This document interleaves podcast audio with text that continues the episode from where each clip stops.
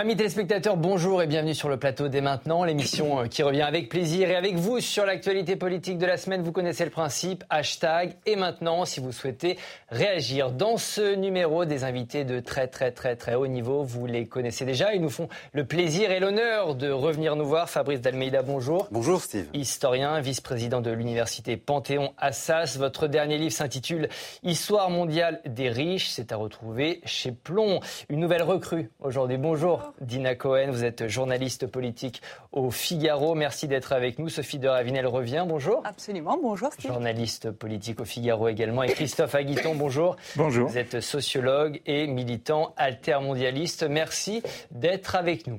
C'est une émission forcément un peu particulière aujourd'hui pour moi, présentateur, mais aussi pour vous, invité, j'imagine pour vous aussi derrière votre écran. Après le massacre commis par les terroristes islamistes du Hamas en Israël, où l'on compte encore les morts, on a forcément, forcément moins envie de sourire que d'habitude. On aurait beaucoup de mal à traiter d'autres sujets que celui-ci. On a donc décidé de revenir sur cette attaque barbare telle qu'elle est vécue à l'international et telle qu'elle est vécue ici, chez nous, en France. Mais d'abord, la sidération. La sidération face à l'ampleur de l'attaque commise par les terroristes. Ce jeudi, le chef de l'État a reçu les chefs de parti à l'Élysée pour une réunion consacrée au sujet. Dans la foulée, Emmanuel Macron a pris la parole pour affirmer son soutien à l'État hébreu. Écoutez-le. Israël a connu samedi l'attaque terroriste la plus tragique de son histoire. Le Hamas a exécuté un plan qui, par son ampleur, sa barbarie, son bilan humain, n'a pas de précédent.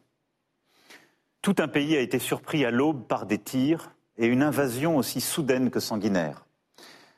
Des centaines de nourrissons, d'enfants, de femmes, d'hommes ont été pourchassés, enlevés, assassinés, pris en otage. Des massacres de kibbutz, des villages entiers décimés, une haine meurtrière aveugle, un déchaînement de cruauté absolue. On va revenir bien évidemment sur les propos du président, mais déjà peut-être Fabrice, pourquoi c'était important pour Emmanuel Macron de prendre la parole maintenant et sous ce format? Il y avait un peu moins d'une semaine qui s'était écoulée. Il y avait déjà une très très très forte émotion. Il y avait des débuts de polémique entre forces politiques, entre communautés. Je pense que c'était fondamental de rappeler à un moment que notre angle, il est français. Et le chef de l'État, je trouve, dans son discours pour une unité nationale, a rempli sa fonction. Il fallait dire, oui, on regarde, oui, on a des relations, oui, on a des amitiés, mais, mais, nous sommes français. Donc nous ne sommes pas totalement directement dans le conflit. Quoique, quoique, puisque on se rend compte depuis qu'il y a 17 Français qui sont euh, otages et 13 qui ont été tués, mhm. donc qui ont été impliqués directement dans les événements. Donc c'était important qu'il y ait une parole qui, qui nous rappelle à nous-mêmes comme collectivité nationale et qui en même temps ben, dise que dans ce, dans ce massacre, il y, a eu, euh, il y a eu des morts français, des morts nationaux. Mhm. Et ce n'est pas anodin, même si je trouve qu'on n'en parle pas assez. Mhm. Euh, Dina, il s'adressait à qui le président? Effectivement, à nous, Français, citoyens français?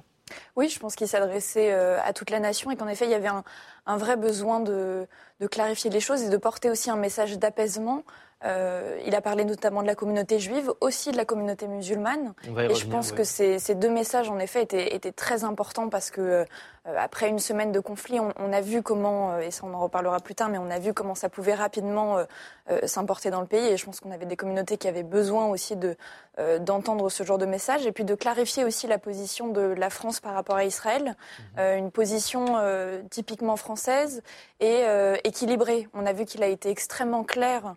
Euh, dans sa manière de nommer les choses par rapport aux massacres euh, qui se sont déroulés, euh, initiés par le Hamas. il a aussi commencé à, initier le fait que Israël, Israël, avait le droit de se défendre, ce qui est très important à dire, tout en préservant la vie des civils, ce qui prépare aussi pour la suite, mhm. parce qu'on sait que dans les jours à venir, beaucoup de choses vont se passer, que euh, l'évolution aussi de, la riposte d'Israël va potentiellement faire évoluer euh, l'opinion publique. Et donc je pense que c'était important de poser les bases d'une réponse euh, légitime de la part d'Israël, mais dans, la, dans, le respect d'un certain nombre de règles, et notamment au fait de toucher la, vie des civils. Sophie, c'était un message de clarification de la part du président? Oui, un message de clarification, même si on aurait euh, sans doute euh, souhaité qu'il y ait encore plus de clarification, et notamment pour ce que souligne Dina Cohen concernant la, la, le côté, la, dimension juste de la riposte qui doit intervenir. Forte et juste. Absolument. Et cette question forte et juste. Et puis, il parle d'attaques ciblées. Euh, et, là, effectivement, euh, on est devant quelque chose euh, d'extrêmement compliqué, évidemment, et qui finalement met en valeur, disons, la, la, la, sidération aussi des forces politiques françaises et de l'État français face à ce qui s'est passé. Et à une forme, non pas de déni, mais de sidération, parce qu'ils n'ont jamais mesuré ce qui était on le voit bien, ils n'ont pas mesuré ce qui, s'est passé effectivement ce samedi matin à 7 heures, ce qui, cette, invasion, euh, ces massacres, euh, ces actes terroristes. Euh, et, du coup, il y a non seulement de la part de la France, hein, mais de toute la diplomatie européenne, parce que Emmanuel Macron ne parle pas qu'aux Français, il parle aussi à tous ses homologues européens. Et finalement, comme si cette chape de plomb qui avait été posée sur la Palestine, sur la bande de Gaza, sur cet énorme problème, euh, avait été posée et, personne n'imaginait qu'elle allait se soulever. Et du mhm. coup, il y avait aussi chez Emmanuel Macron, il y a eu chez Emmanuel Macron, euh, eh bien, un manque parce que justement, comme si la diplomatie française n'avait pas été préparée à cela et donc n'était pas en mesure d'apporter une réponse complète à la mhm. situation. Christophe, euh, il est important aussi pour le chef d'État de rappeler, on l'a entendu, ce soutien à l'État d'Israël, au peuple israélien en pareille situation. Moi, j'ai trouvé la, première partie de son intervention juste. Euh, sur l'émotion, hein, sur l'ampleur des massacres, sur la condamnation sans équivoque et sans embâche de ces massacres, bien évidemment, sur le fait qu'en effet des, des, Français sont morts ou ont été pris en otage, sur le fait qu'il ne fallait pas importer ce conflit chez nous et en effet respecter d'une certaine façon une, une, certaine identité nationale au-delà évidemment des divergences normales dans un pays démocratique. La deuxième partie, par contre, pour moi, ne relève pas du tout du même niveau hein, et je pense que là, il y a vraiment beaucoup de choses à dire. Sur l'affaire euh, ferme, euh, mais où, oui, ferme mais juste. Réponse forte, euh, forte et, juste. et, juste. Donc sur le, les civils, on a l'impression jeudi soir que Emmanuel Macron n'avait pas de télévision, pas de radio et ne lisait pas les journaux. Jeudi soir, on savait déjà que 1400 civils palestiniens étaient morts. 1400, c'est-à-dire le même nombre que d'Israéliens. Hein. Dès jeudi soir, ça il le savait. Depuis, on sait qu'Israël demande maintenant euh, aux Palestiniens du nord de Gaza de passer au sud, ce qui pourrait en laisser penser qu'une grande opération de nettoyage ethnique pourrait avoir lieu. Ce serait le pire, hein, c'est-à-dire en fait une expulsion des Gazaouis euh, de Gaza. Hein. C'est pas une affaire qui est complètement hors de champ hein, quand on voit ce qu'est le gouvernement. le mot nettoyage ethnique. Mais écoutez, franchement, quand on regarde, quand on regarde ce qu'on dit, je suis d'accord. Yougoslavie, oui. C'est pas des déplacements de population, c'était des massacres. Je suis d'accord, mais attention. Il faut faire attention. Moi, je mais une partie des, hein, une partie des ministres de Netanyahou se fait, ont fait campagne là-dessus, y compris sur, sur y compris sur les Arabes israéliens. Je parle même pas des Cisjordaniens de Gaza. Donc ce, ce, danger n'est pas complètement exclu. Mais troisième chose qui euh, moi m'a marqué, c'est le fait que sur ce qui est de la voix de la France, et là je rejoins ce que disait euh, Sophie Dravinel tout de suite, euh, on était inaudible ces dernières années. Mhm. c'est Dominique de Villepin qui le rappelait récemment dans une de ses interviews, euh, la France a, oublié complètement qu'il y avait des Palestiniens. C'est un peu comme si les accords d'Abraham, ces accords entre Israël, de 2020, on en reparlera, etc., avaient euh, réglé tous les problèmes. Euh, et ça, c'est un vrai problème. et, là, on en parlera peut-être tout à l'heure. Je pense qu'il y a une voie spécifique pour la France et pour l'Europe qui n'a pas encore été portée. Jusqu'où ira le soutien de la France à Israël? Vous en parliez, Christophe. Alors qu'une guerre longue et sans doute très coûteuse en, en vie humaine s'annonce, Emmanuel Macron parle donc de la nécessité pour Israël d'apporter une réponse forte et juste aux attaques islamistes. Quelques jours plus tôt, le porte-parole du gouvernement n'était pas tellement plus précis. Écoutez Olivier Véran. Israël a, vécu son 11 septembre. Ensuite, Israël euh, est un ami, est un pays euh, que, nous, que nous soutenons toujours. Pour moi, il ne me revient pas de commenter ce matin euh, la manière dont Israël euh, décidera d'engager une riposte. je vous pose la question parce que le chef de, l'ONU, Antonio Guterres, euh, s'est dit bouleversé par l'annonce euh, du siège de Gaza. Nous sommes évidemment sous mandat de l'ONU et nous suivons le, les recommandations du Conseil de sécurité en, tout, en la matière. La diplomatie française ne se distingue pas de la, diplomatie onusienne en la matière. Alors on parlait des choses qu'il y avait dans ce discours d'Emmanuel Macron. Il y a un mot qu'on n'a pas retrouvé, c'est effectivement le mot cessez-le-feu, Fabrice. Bah, C'est difficile, là, dans le contexte où il y a des protagonistes qui sont dans une action de, de guerre, j'allais dire, très, très chaude, très proche. c'est difficile de parler de cessez-le-feu. C'est l'horizon. et c'est vrai que d'une certaine manière, ce qui a été dit ici, et, peut-être, la, je ne sais pas s'il y a une responsabilité française ou européenne, mais on n'a pas réussi à maintenir le lien. Et euh, au fond, la claque que tout le monde prend, c'est qu'on avait l'illusion euh, qui était une illusion, qu'avec le temps, euh, éventuellement avec l'assouplissement des mesures euh, restrictives sur la Palestine, euh, que les Israéliens prenaient au goutte à goutte. Mais c'est une responsabilité française dans ce qui se déroule bah, là-bas. non, ce que je veux dire, c'est que on pensait que ça pouvait se régler avec le temps, avec éventuellement un développement économique qui aurait recommencé à se faire, en donnant un peu d'aide économique à Gaza et, et à la Cisjordanie, en, en alimentant au fond, avec l'idée que, euh, vous savez, cette, vieille idée qu'on a en France, malgré tout, qui est déjà présente chez Benjamin Constant, qui était présente aussi en partie chez Colbert, c'est le doux commerce. Euh, au fond, on va réussir à, civiliser les gens par l'économie. ça n'a pas marché euh, et, on s'est pris ça assez violemment en retour. Et ce qu'il y a de vrai quand même, c'est qu'il y, y, a eu plusieurs étapes dans lesquelles la réaction française n'a peut-être pas été non plus très, euh, très active. Mais il y a eu quand même 2012, il y a eu 2014, il y a eu les manifestations euh, euh, aux, frontières entre les deux États de la part des, des Gazaouites. Et il n'y a pas eu de, voilà, il n'y a pas eu de, il y a pas eu, voilà, il y a pas eu de réaction. Et c'est ce qui fait qu'il y a eu ce calme qui était en fait tactique. du Hamas qui nous a endormis. qui a endormi et c'est pour ça que la claque est d'autant plus forte que on, pensait que le Hamas avait changé. en fait, ils, ils, ont rappelé que leur charte de 88 était toujours en activité. L'éradication d'Israël. Euh, Sophie, jusqu'où le, soutien de la France peut aller? Donc pas de mot de cessez-le-feu, sans doute des opérations et des combats très durs à venir. Euh, la, la position de la France et d'Emmanuel Macron est-elle tenable? Et si oui, pendant combien de temps? En fait, la position de la France et d'Emmanuel Macron, c'est celle des pays occidentaux, c'est celle euh, du droit international, c'est celle, euh, voilà, c'est ce, ce, ce, droit obéit à des règles. Alors évidemment, euh, la diplomatie internationale est faite d'hypocrisie et nous sommes en guerre. Enfin, Israël et la Palestine sont en guerre. Euh, ce sont des mots qu'il faut employer. Il y a euh, au bord de l'abîme. Et donc, dans ce cadre-là, euh, c'est le cadre normal des, disons, d'États en guerre. Enfin, je sais, le terme normal n'est pas, n'est pas juste, mais c'est compliqué de savoir ce que la diplomatie française peut faire seule. Évidemment que la France a une voix singulière dans ce conflit. Mhm. Évidemment que l'histoire française est singulière là-bas et ici, en Europe. Euh, mais il est vrai qu'il euh, va y avoir un moment euh, évidemment, dans l'attente de ce qui effectivement va se passer sur le terrain, la question de savoir est-ce qu'on peut. Il va y avoir un débat sur le terrorisme d'État, il va y avoir un débat sur la nature des armes. On a tous le conflit syrien en tête et les armes qui ont été utilisées là-bas. Euh, qu'est-ce qui va pouvoir, euh, qu'est-ce que la France pourra faire dans cette mesure? On comprend parfaitement la gêne, là encore, mhm. euh, de notre diplomatie et des représentants au gouvernement. Christophe, sur la diplomatie française et peut-être le rappel d'Emmanuel Macron de la position traditionnelle de la France, deux États pour deux peuples. Mais sur le droit international, c'est peut-être une nuance avec ce que vous venez de dire. Je pense qu'il y a des choses qui sont claires. En particulier, Israël a le droit de se défendre, hein, et tout État attaqué a le droit de se défendre. Ça, ça fait partie des règles. La absolument.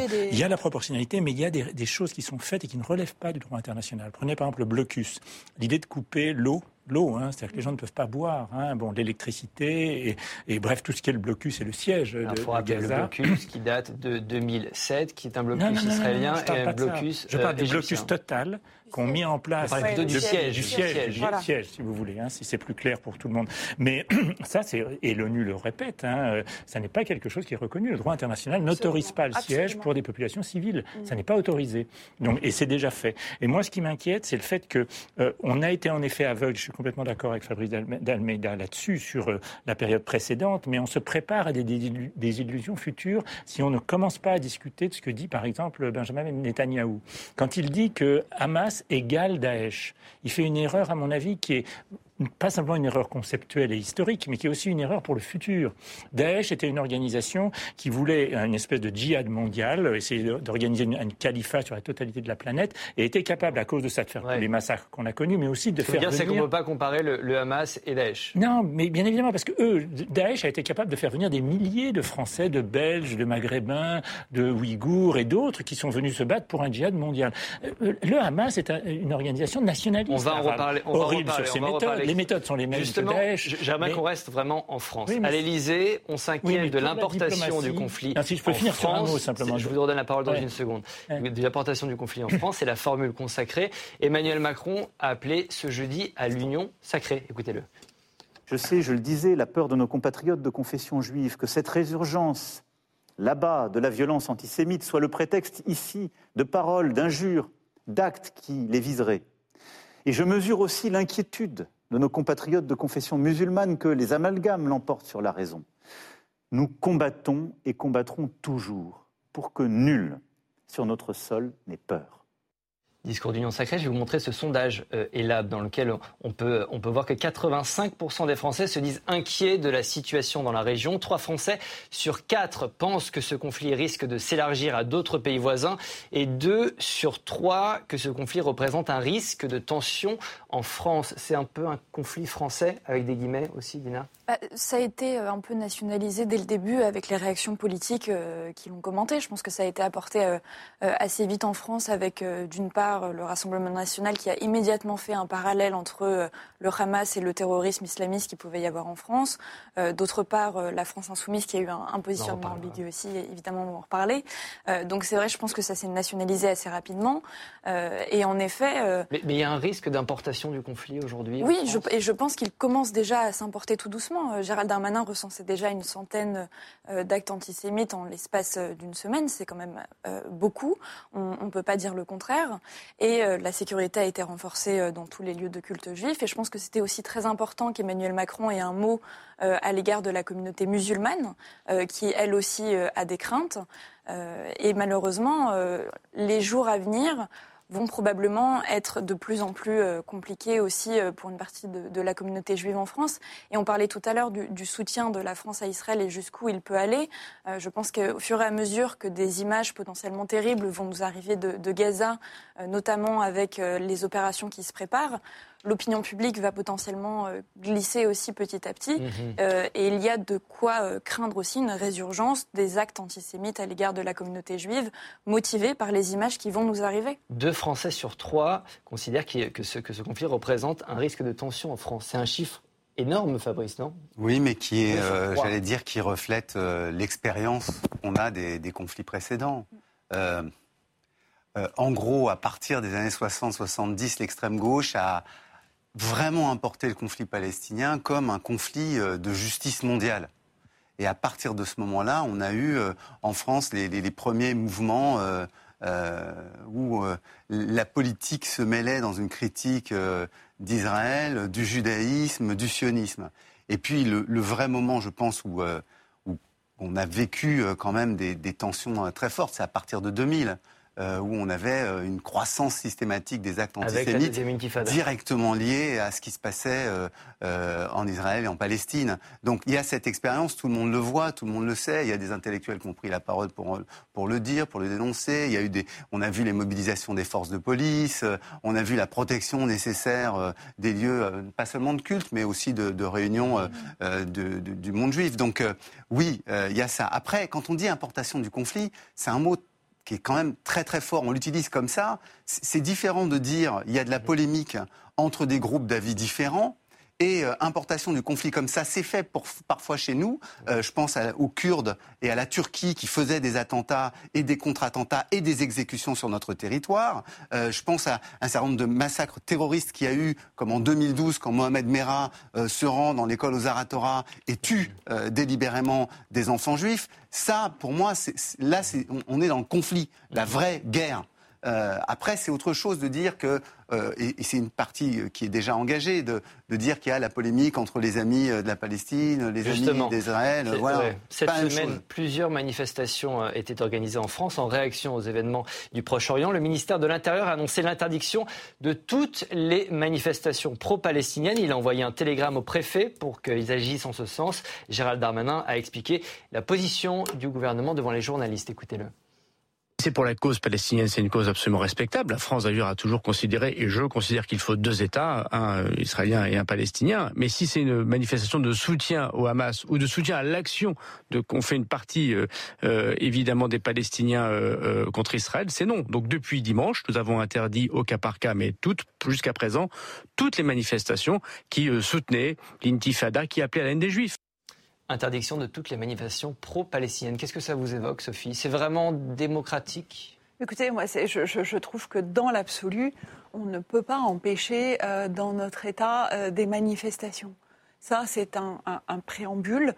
Euh, on, a vu à quel point le risque, pendant même dans d'autres crises d'une autre nature, je fais une analogie et pas une comparaison, il y avait eu au moment des Gilets jaunes et de d'autres crises sociales des tentatives de restreindre comme ça les libertés publiques. Bon, ça c'est un point et c'est une base démocratique. Ensuite, là, dans ce cas précis, euh, si euh, il y avait autant de manifestants pour euh, la liberté au Tibet et si ça ne vit, enfin, voilà, il faut comparer avec l'existant. La question de ces manifestations, c'est le contenu. Ce qu'il y a, il y a aussi là une hypocrisie, c'est-à-dire est-ce que ce sont des manifestations de défense du peuple palestinien qui a absolument le droit et qui doit être défendu dans son droit à exister, ou est-ce que c'est une des manifestations qui visent à, à, à dire qu'Israël n'a pas le droit aussi. C'est qu'il faut faire du cas par cas. Mais alors, et c'est compliqué de faire du cas par cas, c'est quasiment impossible. Et c'est là où on, se heurte. Mais bien sûr, mais on se heurte au réel. Mhm. Et la question, c'est que si c'est un déversoir de la haine contre Israël et contre le droit des Juifs à vivre en Palestine, enfin, je veux dire, c'est totalement euh, euh, compliqué. Et donc, on est à la fois sur un principe de droit et un principe de réalité, et les deux qui se heurtent aujourd'hui évidemment en France. Christophe, sur ces interdictions. Non, je pense qu'elles ne sont pas justifiées et surtout elles ne le seront pas dans le futur. Parce que ce dont il s'agit, c'est pas en effet une importation du conflit. Je suis aussi d'accord avec Fabrice Dalmeida là-dessus, comme a pu le faire Daesh, qui a fait des attentats terribles, on les connaît tous, hein, sur Charlie, le Bataclan, etc. Et c'est pas de ça dont il s'agit. C'est un conflit interne à la Palestine et à Israël, puisqu'on est face à deux logiques politiques qui s'affrontent et qu'on connaît bien. Mais ce qu'on va avoir, nous, en France, c'est autre chose. C'est une réfraction qui tient au fait qu'on a la plus forte communauté juive d'Europe et la plus forte communauté arabo-musulmane d'Europe. Donc inévitablement, dans ces deux communautés, je suis d'accord avec le fait que le, président de la République là-dessus a eu des mots qui étaient justes, mhm. moi qui m'ont pas posé problème du tout. Bon, mais maintenant, si on veut que les choses se passent bien, il faut que les gens puissent s'exprimer et, s'exprimer pas du tout en défense du, Hamas ou des attentats. c'est pas ça, ça. Oui, mais, mais à partir d'aujourd'hui, vous voyez bien, là, on a déjà 1400 morts euh, dans les territoires et, à Gaza. Et il y en a beaucoup d'autres qui, vont, arriver, évidemment. Que le déplacement d'un million euh, cent mille s'il a lieu euh, de, de Gazaoui va être quelque chose de terrible. mais hein, nous sommes Absolument d'accord. Si des manifestations ce samedi ou dimanche ou lundi ou mardi de la semaine prochaine ont lieu, qu'est-ce qu'on fait? Qu'est-ce que fait l'État? Est-ce qu'il les autorise? C'est un principe de réalité. Et là, je pense qu'il faut les autoriser. Donc on autorise toutes les manifestations qui auront lieu sur l'affaire de quand Gaza. Elles s'expriment mais ce ne seront pas des manifestations en défense du Hamas. Évidemment non, parce que ceux qui appellent, il y, en a eu certaines en défense. on a vu avec des cris, des cris euh, par exemple, Hamas. Hier soir, euh, avant hier soir, pardon, il y a eu une manifestation à Paris jeudi, euh, soir, hein, bon, qui a eu lieu et qui était interdite. 3000 personnes sur la place de la République. Il n'y a pas eu d'incident, il n'y a pas eu de drapeau du Hamas. Non, il y, avait des cris de haine. il y avait des cris de haine. Non, je sais, mais la, défense de Gaza, c'est ça qui va s'exprimer. Et, donc ça, si on l'interdit, on aura des actes antisémites. Parce que les gens qui ne pourront pas manifester pourront déverser leur haine sur une mosquée, ou, pas, sur une mosquée ou sur une euh, synagogue ou autre chose. Je pense que le fait de laisser la société respirer, donc s'exprimer, c'est la base de la démocratie. Ce que vous voulez dire, c'est que l'interdiction risque de mettre le feu Évidemment, évidemment. Moi, ça ne va pas participer. Moi, je, suis pas, je, je, comprends le principe de défense de la liberté d'expression. Mais on a deux principes contradictoires. Il deux principes contradictoires.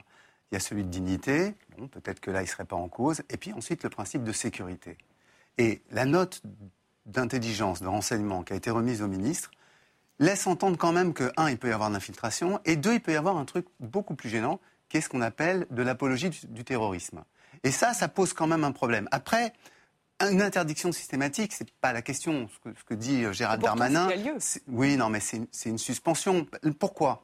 On ne peut pas dire d'un côté, on ne veut pas qu'il y ait une incandescence du pays, et moi je ne crois pas du tout qu'il y ait un rapport, euh, et, de l'autre côté, laisser se monter et se mobiliser de plus en plus les, petits intérêts particuliers les uns contre les autres. Je le dis comme ça parce que pour moi, ce sont des opinions euh, qui ne sont pas la France. Voilà. Est-ce qu'il fallait laisser le CRIF appeler à une manifestation ils ont, moi, oui. Ils ont, fait une, ils ont fait une manifestation. Je ne pense pas qu'ils fassent de l'apologie pour le terrorisme. Je ne pense pas qu'ils mettaient en place en, en danger la sécurité publique. Ils ont pu s'exprimer et c'est très bien. Mais c'est très bien. Mais, Darmanin, je pense que dans l'optique de Darmanin, d'abord, c'est pas une interdiction mm. définitive, mais, mais elle a un fondement sécuritaire. Et je pense que là, on n'est pas complètement dans, dans de l'absurde. Et puis après, après la question, non, interdire une manifestation. juste, Sophie. Je sais que c'est pas bien de couper les femmes sur les plateaux, mais je ne coupe pas la parole. C'est pas bien juste ma phrase. Je finis juste ma phrase.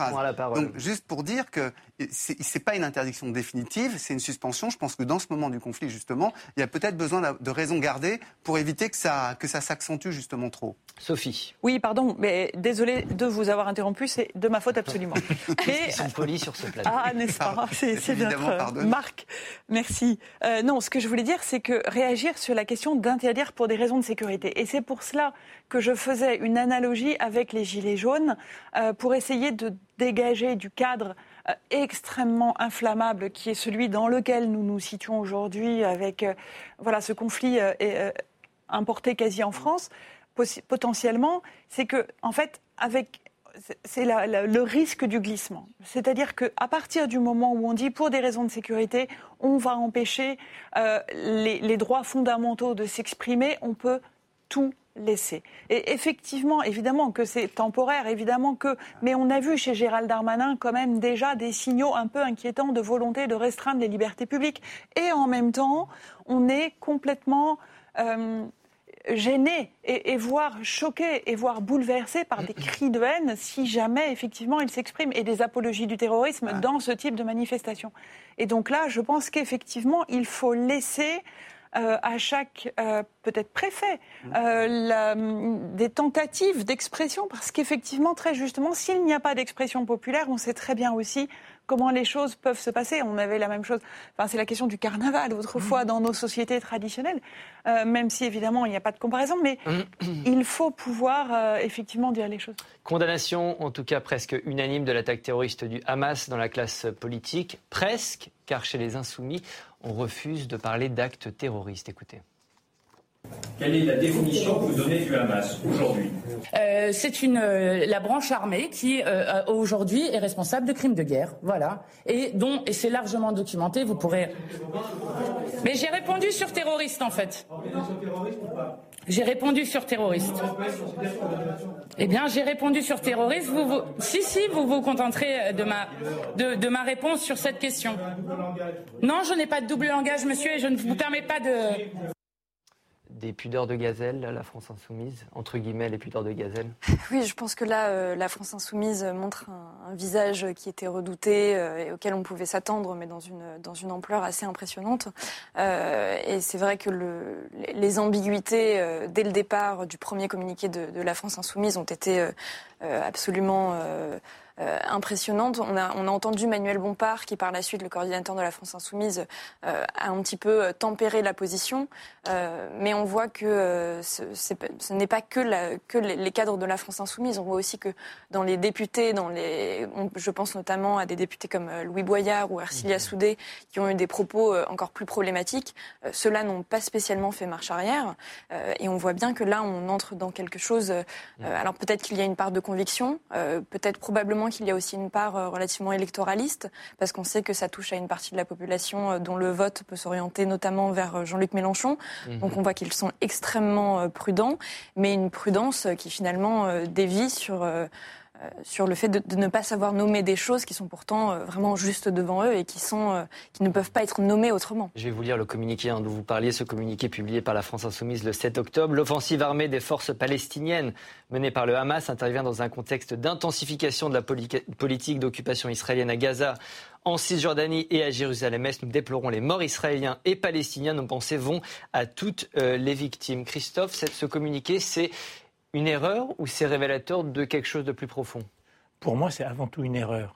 Pour la comprendre, il faut revenir à ce qui s'est passé il y a presque un an, hein, quand Jean-Luc Mélenchon a décidé de purger la direction de la France insoumise pour en exclure ceux qui avaient le plus d'expérience politique. Je pense à Alexis Corbière, je pense à Clémentine Autain, je pense à François Ruffin, qui tous ont eu des paroles, je trouve, moi, dignes sur le conflit actuel, qui n'ont rien à voir avec ce communiqué. Donc c'est une direction politique faible qui a fait un communiqué à l'évidence ambigu, voire pire, hein, mauvais, hein, euh, aucun doute là-dessus. Euh, mais je pense que la, la divergence entre la France insoumise et le reste de la NUPES est plus compliquée que ce que l'on veut bien croire. Oui, on va en parler. Ah, pour le dire en deux mots, on a d'un côté euh, le Parti socialiste qui historiquement a toujours été pro-palestinien, en tout cas depuis des décennies hein, maintenant, et de l'autre côté les communistes, les Verts, enfin Europe Écologie Les Verts et la France insoumise qui ont des positions assez similaires, qui consistent évidemment à, rejeter des massacres de civils comme ceux qui ont eu lieu euh, par le Hamas le 7 octobre, euh, mais aussi de comprendre que le peuple palestinien nécessitait d'être défendu, d'avoir un État, etc. Et eux ont plutôt insisté là-dessus. C'est des positions assez similaires. C'est ce qu'a exprimé Emmanuel Bompard euh, quand il, s'est exprimé plus tard, hein, parce que je crois que c'était mercredi, qu'il a fait une interview qui n'était pas du tout de même teneur que le communiqué initial. on, a, entendu encore, on a entendu ces mots euh, de, Mathilde Panot, qui ne parle pas donc d'attaque terroriste. Qu'est-ce qu'ils craignent? Pourquoi ce mot est un épouvantail pour eux? Sophie, vous connaissez bien, vous, êtes spécialiste, vous suivez la gauche euh, française. Alors en fait, ce mot terroriste n'est pas du tout anodin en tout cas chez eux, parce que il, euh, pour lui, doit être, comme me l'explique un, des, de ceux qui a participé à la rédaction des programmes insoumis. J'en parlais avec lui hier parce que je, je, publie ce week-end donc une page euh, sur Jean-Luc Mélenchon et son isolement dans le Figaro. Je fais de la pub. Euh, mais il m'expliquait en fait le mot terroriste pour eux. Euh, est un mot atlantiste, donc à relier à l'OTAN, et qui sépare l'axe du bien et l'axe du mal. Ça fait trop américain. Évidemment, et ça n'est pas du tout leur engagement.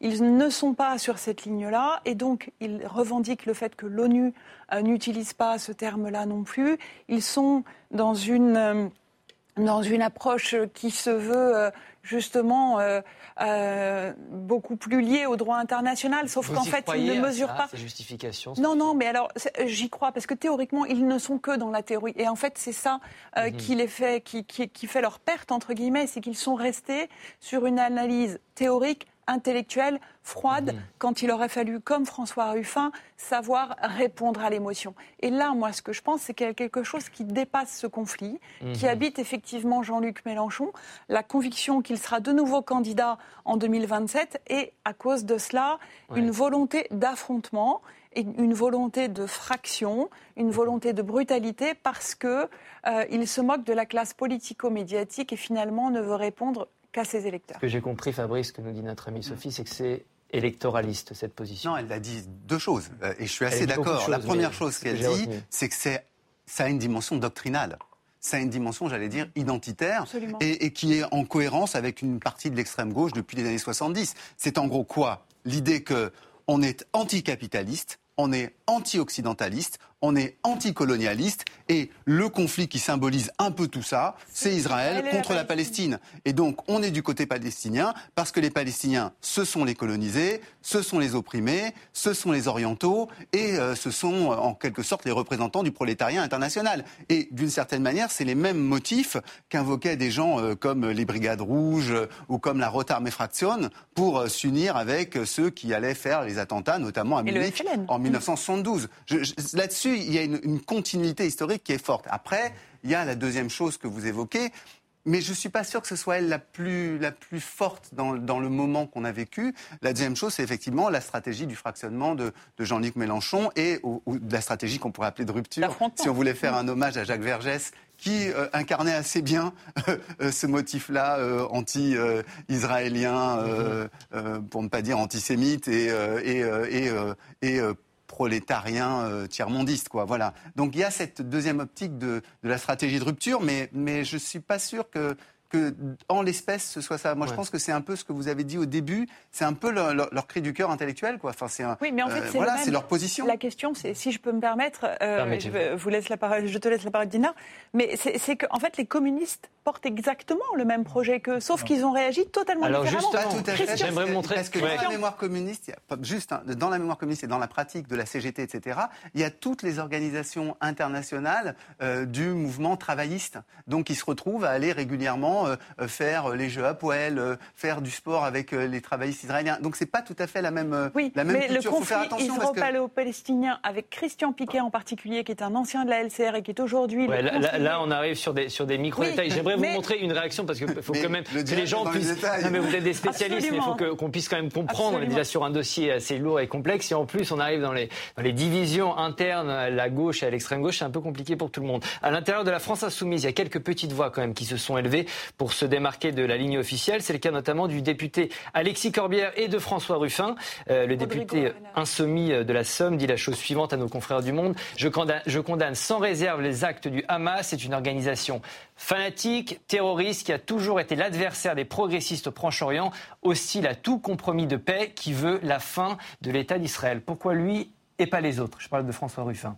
Non, je, pense que euh, c'est vrai qu'il y a dans l'histoire de l'extrême gauche, euh, la Palestine est un combat un peu symbolique. Hein. Bon, il y avait le Chili euh, dans les années 73 et les années 70, mais la Palestine a toujours été là. Bon, ça c'est vrai. Mais il y a dans, les débats de la gauche et de l'extrême gauche une notion qui était très importante et qui l'est toujours aujourd'hui, c'est que la fin ne justifie pas les moyens, puisque les moyens transforment la fin. C'est un débat classique de morale philosophique et, et, de débat de, de, de, Sciences Po qui est bien connu. Et, et pour ces raisons-là, je pense que toute une partie de l'extrême gauche et de la gauche actuelle à juste titre, condamne les actions du Hamas comme des actions terroristes, parce que c'est exactement ce qu'elles sont et qui discréditent les combats du peuple palestinien. Donc ça, c'est pour ça qu'il l'a exprimé. Bon, pour ce qui est des autres, moi je pense que c'est Sophie Dravinel qui a raison. Je pense que derrière, Jean-Luc Mélenchon est dans une stratégie qui vise à se débarrasser dans la France insoumise de ceux qui pourraient lui faire de l'ombre, en particulier ceux que vous avez cités, Corbière, François euh, Ruffin. mais les mots sont très forts de François Ruffin. Nous n'avons pas été à, à la hauteur mais il a raison. de, l'enjeu. Il a raison. Et pour Jean-Luc Mélenchon, le plus important, c'est de se débarrasser de ceux qui lui font de l'ombre dans la France insoumise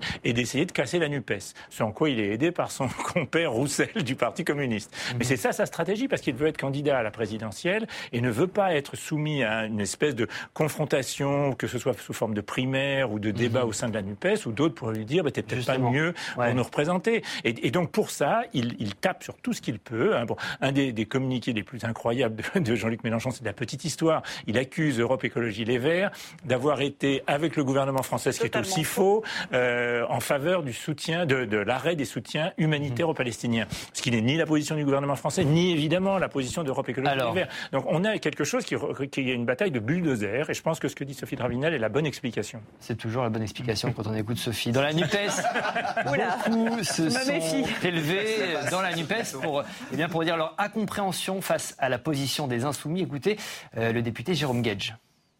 J'ai été abasourdi, dégoûté, euh, effrayé de voir que dans ce moment-là, euh, on pouvait avoir une relativisation, une explication, euh, chercher peut-être des circonstances explicatives à l'intervention des terroristes. Dina, cette affaire, ça tend encore un peu plus les relations à l'intérieur de la NUPES? Bah, C'est pas comme si tout allait bien en plus déjà avant ça. On était quand même, je pense que Sophie, elle le dira encore mieux que moi, on était dans une période, un été qui a été très difficile, une rentrée qui a été très difficile aussi. Et c'est vrai que une fois de plus, on se retrouve dans, un moment où, euh, notamment entre le Parti socialiste et la France insoumise, il y a des divergences de fond quand même sur des sujets fondamentaux, parce qu'on parle d'un sujet fondamental, notamment pour la France euh, et pour l'international, et on, arrive sur des divergences qui sont euh, difficilement dépassables dans la mesure où la France insoumise maintient ses positions. et j'entendais aussi Fabien Roussel vendredi matin, qui lui-même soulignait ces dissensions. Alors évidemment, Fabien mhm. Roussel, ça fait un moment que de toute façon, lui joue aussi sa partition euh, et s'éloigne euh, le chef du Parti communiste exactement et s'éloigne de plus en plus de la Nupes. Euh, là, il soulignait le fait que en l'état, ça mhm. semble impossible de, continuer de travailler avec la France insoumise. Mais pourtant, il n'y a pas rupture. non, il n'y a, pas rupture. Non, il n'y a pas rupture. On discutait il y a en fin de semaine avec une figure éminente ancienne du gouvernement socialiste qui disait mais enfin que font les députés insoumis à encore participer ou insoumis ou d'ailleurs de la Nupes à des groupes de travail avec Mathilde Panot. et de fait, il y a une incompréhension. Je pense que ce que tous veulent au sein de la Nupes, c'est l'étranglement du clan Mélenchon et maintenir malgré tout l'unité parce qu'ils savent que c'est indispensable pour 2027. Assiste-t-on à une nouvelle étape de la normalisation du Rassemblement national? En tout cas, cette semaine, Marine Le Pen a tenté de s'afficher comme le soutien numéro un d'Israël contre le Hamas. Écoutez-la. Ce 7 octobre 2023, nous avons assisté à ce que nous pensions ne plus jamais revoir dans l'histoire de l'humanité. Des pogroms. Des pogroms sur la terre même d'Israël, au cours desquels on a tué des femmes, des enfants, des hommes, uniquement parce qu'ils étaient juifs. Ces attaques sont un crime contre les humains, mais aussi un crime contre la paix. Contre cet extraordinaire et lent processus qui, ces derniers mois, semblait progresser, rapprochant Israël et les nations arabes. Nous, Français, nous avons revécu avec effroi les horreurs du Bataclan ou les tueries d'enfants de Mohamed Merah. Le RN est un parti normal, Dina? En tout cas, il essaye de l'être et je pense que... Euh, les mots sont très forts. De Oui, les mots sont très forts. Euh, il y a non seulement le discours de Marine Le Pen, mais je voudrais aussi souligner le fait que euh, Jordan Bardella a occupé les plateaux toute la semaine sur le sujet. Il était dès lundi matin sur BFM TV, il me semble. Et à l'écouter, il se faisait presque le, principal défenseur bouclier de, de la mmh. communauté juive. Euh, et je pense qu'avec euh, cet événement tragique, euh, le Rassemblement national est en train, ou du moins essaye, de faire sauter l'un des derniers verrous, à savoir son rapport à la communauté juive, à la question juive. Et, et c'est vrai que le fait que le Rassemblement national ait pu se rendre à la marche du CRIF notamment, euh, mhm. Ce sont des faits révélateurs. Après, je voudrais aussi souligner. Huit députés RN à la marche. Euh, voilà, exactement. Et c'est pour ça que je voudrais souligner aussi le fait que le Rassemblement national le fait de manière euh, relativement intelligente, parce que par exemple, à la marche, ni Marine Le Pen ni Jordan Bardella n'étaient présents. je ne pense pas que ce soit le signe euh, qu'il y avait une hostilité à leur, à leur égard, mais c'est plutôt que euh, Marine Le Pen sait qu'elle est, mhm. par le passé, elle n'a pas forcément été euh, la bienvenue, et ils choisissent des, des images, ils y vont petit à petit finalement à bas bruit, et je pense que c'est assez intelligent de leur part et de l'autre côté assez inquiétant parce que parce qu'on voit de, de, de, vraies étapes qui sont en train d'être franchies et quand mhm. on entend Jordan Bardella défenseur affirmé de la communauté juive alors que Marine Le Pen a quand même jamais renié l'héritage de son père, c'est important de le souligner. Fabrice, tout est oublié?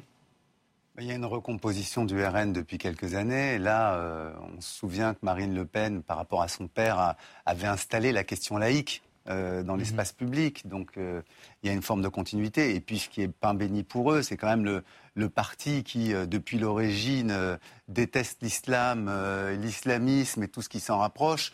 Donc, au fond, là, ils ont une illustration de ce qu'ils euh, de ce qu'ils affirment depuis quand même pas mal de temps. Donc ils profitent de la situation pour se laver les mains, se blanchir bah, par rapport au, passé, par rapport à Jean-Marie Le Pen. Et ils sont aidés par les insoumis. Oui, et puis bon, euh, mais je veux dire, il y, y, y a, du prétexte, mais il y a du fond aussi. C'est-à-dire que je pense qu'il y a une tendance de fond chez Marine Le Pen à ça. Euh, à être euh, euh, antiterroriste, à être anti-islamiste et à vouloir une France laïque dans laquelle, au fond, la communauté juive peut avoir une place. C'est pas pour elle, ça c'est cohérent, j'allais dire, depuis des années qu'on regarde son comportement, qu'on regarde son entourage. Après, c'est vrai que la situation permet de faire des, analogies avec la société française et euh, en quelque sorte d'aller euh, taper dans le cortex de la population pour dire euh, mhm. nous on serait plus sérieux. Mais ce qui a, ce qui a quand même d'intéressant dans cette situation, c'est qu'on se rend compte que le parti d'extrême droite israélien, qui était censé être le parti de la sûreté et de la sécurité, qui depuis 20 ans a fait toutes les stratégies de rupture, etc., a failli. Ils ont failli. De qui vous parlez? Ben, Je parle de Netanyahou. Ah, ce qu'il a fait, il a failli. Donc, est-ce que cette extrême droite française sera mieux placé pour défendre le peuple français, on peut se poser des questions. Certains vous diront que le Likoud n'est pas forcément d'extrême droite. J'aimerais vous faire entendre on peut dire que ses alliés cette, le sont, euh, cette intervention du député des Français de l'étranger, Meir Habib, qui est justement proche de Benjamin Netanyahou. Eh bien, il estime que le RN, oui, a changé. Écoutez-le. Non, je ne crois pas que le RN soit de loin le seul rempart, mais le, le RN aujourd'hui, pour moi, à la différence de certains, est rentré dans le, dans le camp républicain. Ils ont condamné de façon claire et nette. Je ne pense pas que Marine Le Pen soit antisémite. Euh, je vous le dis de la façon la plus claire qui soit, elle n'est pas antisémite. Son père l'était. Peut-être qu'autour il y a encore quelques personnes qui le sont. Et ça, c'est une, une, on ne peut pas l'accuser de choses. Elle ils ont été irreprochables par rapport à leur réaction. Sophie, euh, le parti a changé, le Rassemblement national a changé? Eh bien, écoutez, on, va voir un petit peu comment ça va se passer au moment. Euh, euh, paix à son âme, mais il n'est pas encore euh, du décès de Jean-Marie Le Pen, parce mm. que évidemment tout va ressortir à ce moment-là sur l'histoire euh, de cette formation politique, sur ses origines, sur ses racines. Et c'est là où, si je peux me permettre, mais si j'osais, j'apporterais une toute petite nuance, euh, parce qu'il y a une fascination pour la civilisation arabo-musulmane aussi à l'extrême droite en France, et qui se transforme en antisionisme dans certains cas. Vrai. Et il y a. C'est vrai autour de Marine Le Pen, effectivement, avec des gens comme Frédéric Chatillon. Absolument. et du coup, ça provoque euh, des, des, des, choses qui vont forcément à un moment se voir. Et cet antisionisme, cet antisémitisme, euh, j'allais dire, euh, dans leur ADN, il est aujourd'hui politiquement effacé par effectivement un comportement qui est parfaitement adapté à la situation. On peut même dire qu'elle est assez brillante dans sa façon avec Jordan Bardella. Donc ce n'est pas que ma conviction, c'est est-ce que c'est la communication ou vraiment là on est on a une position Mais c'est de la politique idéologique, c'est de la politique pure. Rassemblement national. C'est de la politique pure. Ils savent très bien qu'il faut apparaître euh, comme les remparts euh, d'une communauté dans un moment en France particulièrement conflictuel. On l'a dit tout à l'heure sur la question des manifestations où en fait il y a eu un afflux d'immigration ces dernières années euh, qui a totalement en partie participé euh, même si ce n'est pas la seule cause, évidemment, parce qu'on est sur des causes économiques, on est sur des causes euh, structurelles de la société française, mais à des antagonismes extrêmement forts, et que ces antagonismes aujourd'hui arrivent à des points qui ne sont pas des points de rupture, mais qui mhm. sont des points potentiellement d'explosion. Et évidemment que Marine Le Pen, dans ce cadre-là, met toutes ses armes de côté parce que nous avons tous en tête 2027. Le Rassemblement national qui veut montrer sa différence par rapport aux, aux autres partis sur le sujet, et une différence notamment avec la France insoumise. Écoutez Marine Le Pen. Je ne veux pas faire l'union nationale avec la France insoumise qui considère que le Hamas n'est pas un mouvement terroriste. Je ne veux pas euh, faire l'union nationale avec la France insoumise et ses alliés, avec des gens qui minimisent les attentats terroristes qu'ont subi Israël, euh, qui soutiennent euh, le Hamas, qui dénient son caractère terroriste. Je ne le veux pas. Christophe, elle nous dit Moi, je suis fréquentable, mais pas les insoumis. Oui, elle veut déplacer le cordon sanitaire. Hein. Bon, et derrière, c'est sûr que l'extrême droite française et européenne, hein, ce n'est pas qu'en France, euh, cible aujourd'hui l'immigration et l'islam, les deux étant euh, très proches pour eux, hein, en tout cas, puisque l'essentiel de l'immigration est d'origine musulmane.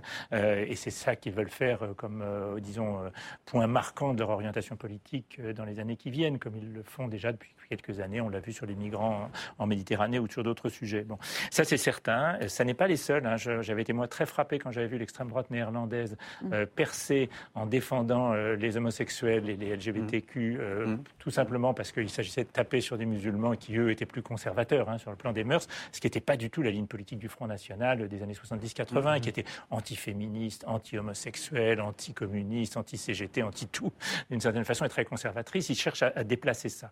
Mais en même temps, et je, partage ce qui a été dit par plusieurs d'entre vous, il reste quand même des choses dans l'ADN du Front National et du Rassemblement national qui vont peser. Hein. C'est l'histoire du père, ça, ça joue. Il n'y a pas que ça. Il y a en effet le, GUD, hein, qui est ce groupement d'étudiants d'extrême droite dont Frédéric Chatillon faisait partie, qui sont quand même antisémites euh, et, très anti-Israël. Et puis il y a des gens qui peuvent être pro-Israël et, pro-sionisme, mais qui sont antisémites. Prenez Victor Orban, par exemple, hein, qui est un allié de, Marine Le Pen.